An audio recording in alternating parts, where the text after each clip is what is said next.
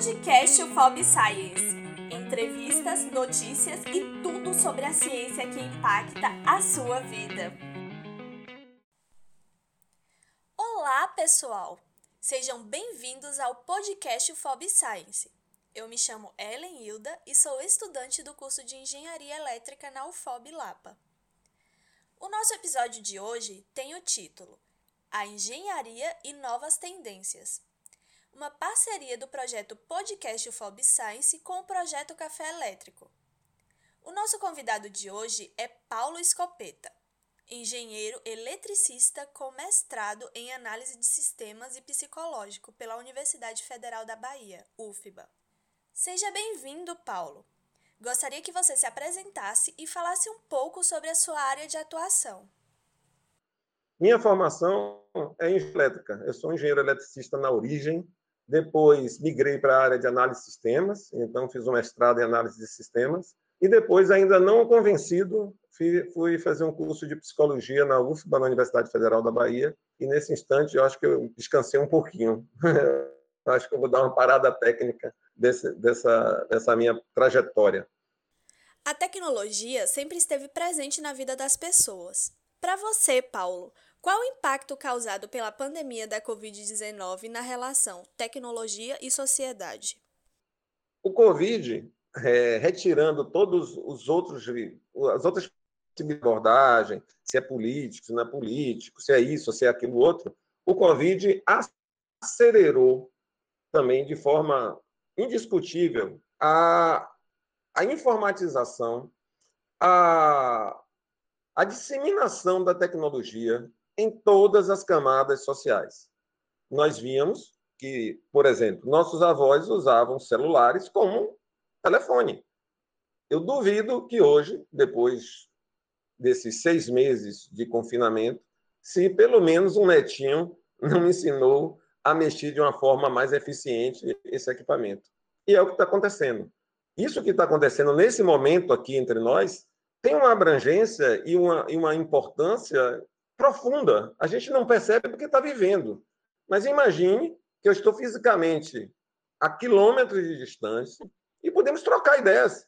Mas trocar ideias não duas pessoas, mas muitas pessoas ao mesmo tempo. Podemos criar esse ambiente de conversa, de troca de informação, de troca de experiência, e isso modifica completamente o cidadão engenheiro, o profissional engenheiro.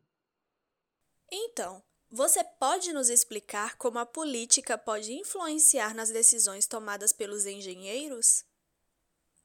Uma, uma questão importantíssima, isso vai para uma, uma, uma provocação mais aos jovens, principalmente aos jovens, é que a engenharia ela está judicializada. Então, hoje, se a gente não, não é o motivo dessa, dessa nossa reunião, mas hoje o judiciário ele toma conta de das vidas dos engenheiros. Hoje, se você faz um entra num processo público de um edital público, quem vai decidir no final é não é o melhor projeto, não é o projeto técnico melhor, mais abrangente. Vai ser um projeto técnico onde um advogado vai dizer que na relação que ele estabeleceu entre custo e entre tecnologia ou experiência é quem vai vencer. Isso a gente tem que se preocupar.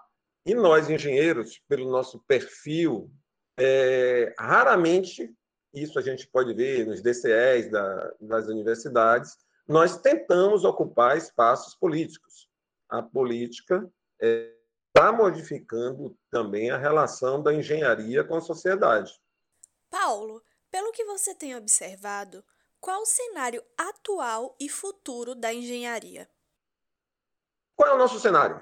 Custo de equipamento baixíssimo, alto para cidadão comprar um equipamento, mas quando você fala de empresas e indústrias, muito baixo. Lembro que na Coelba você comprar um microcomputador com 512K, imagine os, os tamanhos, era uma fortuna. Quando eu e claro, fissurado em, em, em tecnologia e, e, maluco por informática, resolvi comprar meu primeiro computador. Meu amigo, dividi em não sei quantas vezes e mesmo assim suava para pagar um computador que hoje nada fazia, faria. Mas é, o, a, o barateamento dos equipamentos e, e a, a, o barateamento da transmissão, ela altera, altera completamente a visão que um engenheiro, principalmente um engenheiro eletricista, deva ter de sua profissão e como ele pode ajudar a sua sociedade, ajudar a sua comunidade, ajudar seu país, seu estado a desenvolver. Hoje, nós temos estatísticas é, fidedignas, temos 10 bilhões de equipamentos conectados hoje. Imagine isso daqui a 10 anos. Não é? como, como nós vamos enxergar um, um veículo, uma geladeira, um, qualquer instrumento. Então, esses 10 bilhões de equipamentos já conectados, nos alertar que precisamos estar bem atentos e o desafio à, à academia de tentar construir um, um engenheiro atento a essas questões é grande, é enorme, né? porque é muito rápido, está acontecendo muito rápido. A, a, a indústria ela já existe, já exige e já existe nela a internet das coisas é, aplicada. Então, já vemos, e a, a, outro dia eu recebi um, um, um via internet, né, via WhatsApp, uma fábrica de cerveja toda automatizada. Tudo. Ele misturava, ele engarrafava, ele gerava, ele empacotava. Então, e aí, o engenheiro? Será que, será que o impacto na, na quantidade de profissionais necessários para tocar a engenharia vai ser a mesma? Agora, no tocante à indústria, onde que precisa melhorar e como a tecnologia pode contribuir para as melhorias na produção? A, a indústria está precisando de produzir cada vez mais barato em maior quantidade. Então, a manufatura já é inteligente. Se você entra numa, na fábrica aqui da Ford, você vê grande parte das operações sendo realizadas por robôs. Se você pensa que as falhas podem ter, podem ser analisadas mais rápidos, de forma mais rápida, através de, de processos preventivos e preditivos, é um ganho é um ganho absurdo para a indústria. Outra coisa, a parte de energia, né? consumo de energia. Se você tem controle de todas as etapas do processo, o que é que você pode fazer? Você pode ter uma economia de energia no custo final do seu produto. Já vemos, já toda hora, né, nos nossos e-mails, nos nossos WhatsApps, é, prédios inteligentes. Isso já, já é uma realidade. Existem prédios que têm todos os seus processos automatizados. Cidades inteligentes, por que não? Já temos, por exemplo, é, implantado há muitos anos, é, em algumas cidades, e em Salvador, algum tempo, algumas foram, foram realizadas dessa forma, sinaleiras inteligentes, onde as sinaleiras, através de um, de um sistema de inteligência lá, lá atrás, em background, consegue melhorar o fluxo de veículos de tal forma que nós temos um máximo da performance que aquele sistema, que aquele ambiente pode nos dar. É, outra questão importante é a logística. Né? O, hoje, até a Covid ajudou bastante isso. Né? Hoje, a capacidade de recebermos em casa um produto comprado, escolhido pela internet, ampliou demais. Como é que fica nós, nós, nós, nós cidadãos nós engenheiros, diante dessa nova realidade? Na indústria ainda, a cadeia de insumos. Vimos a, o, o, toyotismo acontecendo há, uns 30 anos atrás, né? o just-in-time acontecendo. E agora, se você tem uma, uma automação desses todos esses processos, se a internet das coisas estão, está estará cada vez mais em todos os lugares, podemos pensar que chegaremos ao máximo possível de aproveitamento de todos esses processos. Dentre tantas incertezas que a pandemia nos trouxe, como a desvalorização de algumas profissões, foi nos mostrado que os profissionais precisam inovar.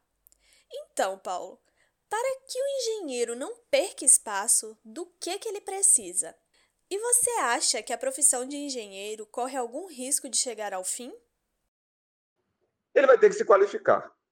Os conhecimentos adquiridos na, na academia, eles são necessários. As estruturas de pensamento desenvolvidas nas matérias fundamentais. Agora, a qualificação precisará ser melhor trabalhada. Nós vamos ter, com certeza, é, profissões. Graças a Deus, o de engenheiro vai ser mantido, eu não tenho dúvida disso, ao contrário, bem valorizado, e é isso que a gente precisa entender. A gente precisa, como engenheiro, valorizar nossos espaços, que foram durante muito tempo tomados. Né? Então, a qualificação será uma necessidade para o engenheiro do futuro. Ele terá que ser qualificado. O conhecimento que a academia vai fornecer será importante, mas não suficiente para o profissional. Nós vamos, nós engenheiros, vamos precisar pensar em atualização o tempo todo, porque a todo tempo novas tecnologias, novas possibilidades se abrem de forma em seis meses. Muda tudo, né? Tem aquela de 20 em 20 minutos, tudo pode mudar. Nós, em seis, seis meses, as tecnologias mudam de uma forma é, absurda também. Nesse momento, olhando para o futuro, qual recomendação você daria aos engenheiros no contexto atual? Nós, engenheiros, precisamos nos conscientizar que temos que ter uma participação social mais ativa, uma participação política mais ativa, de ser um cidadão é, mais voltado à interação, sim. Esse, no, no, no nosso ponto de vista, é, é o novo engenheiro. É um engenheiro preocupado com a sustentabilidade, é um engenheiro preocupado com a sociedade e seu desenvolvimento, é um engenheiro autopreocupado com, com sua qualificação, com sua atualização, com sua comunicação interpessoal, com, com desenvolvimento de, de, de projetos onde o planejamento estratégico esteja em suas mãos, essa visão mais ampla precisar, precisará estar contida no novo perfil de engenheiro. Para finalizar, Paulo, quais dicas você daria para os estudantes de engenharia e recém-formados? É, além de ser engenheiro, de dominar todas as técnicas e conhecimento da engenharia, comecem a pensar em que área das relações humanas vocês precisam e querem atuar. Então, vai, vai, ser, vai ser muito mais exigente. A qualificação, como eu coloquei antes, ela é fundamental ao novo engenheiro. Muito obrigada, Paulo, por aceitar o nosso convite e compartilhar todo o seu conhecimento conosco. Bom, terminamos por aqui mais um podcast Fob em parceria com o Café Elétrico. Obrigada a você que nos acompanhou até aqui. E te esperamos no próximo episódio, hein? Ah, e nos ajude a divulgar a ciência que impacta a nossa vida. Compartilhe esse episódio com sua rede de amigos e colegas de trabalho. Contamos com você! Nos acompanhe nas redes sociais. O nosso Instagram é arroba podcast underline UFOB Science e estamos nas plataformas YouTube, Spotify e iTunes. Redação: Araci Soares, Emily Cirqueira, Felipe Carvalho, Janine Almeida e Sara Pires. Edição: Ellen Hilda, Emily Cirqueira, Kimberly Santos, Luan Rafael Alcântara, Mariana Farias e Rafael Hyde. Voz: Ellen Hilda. Supervisão e orientação: Adriano David, Fernanda Vasques, Ivanir Maia, Jaime Honorato Júnior, Leandro Brito e Samuel Alvarenga.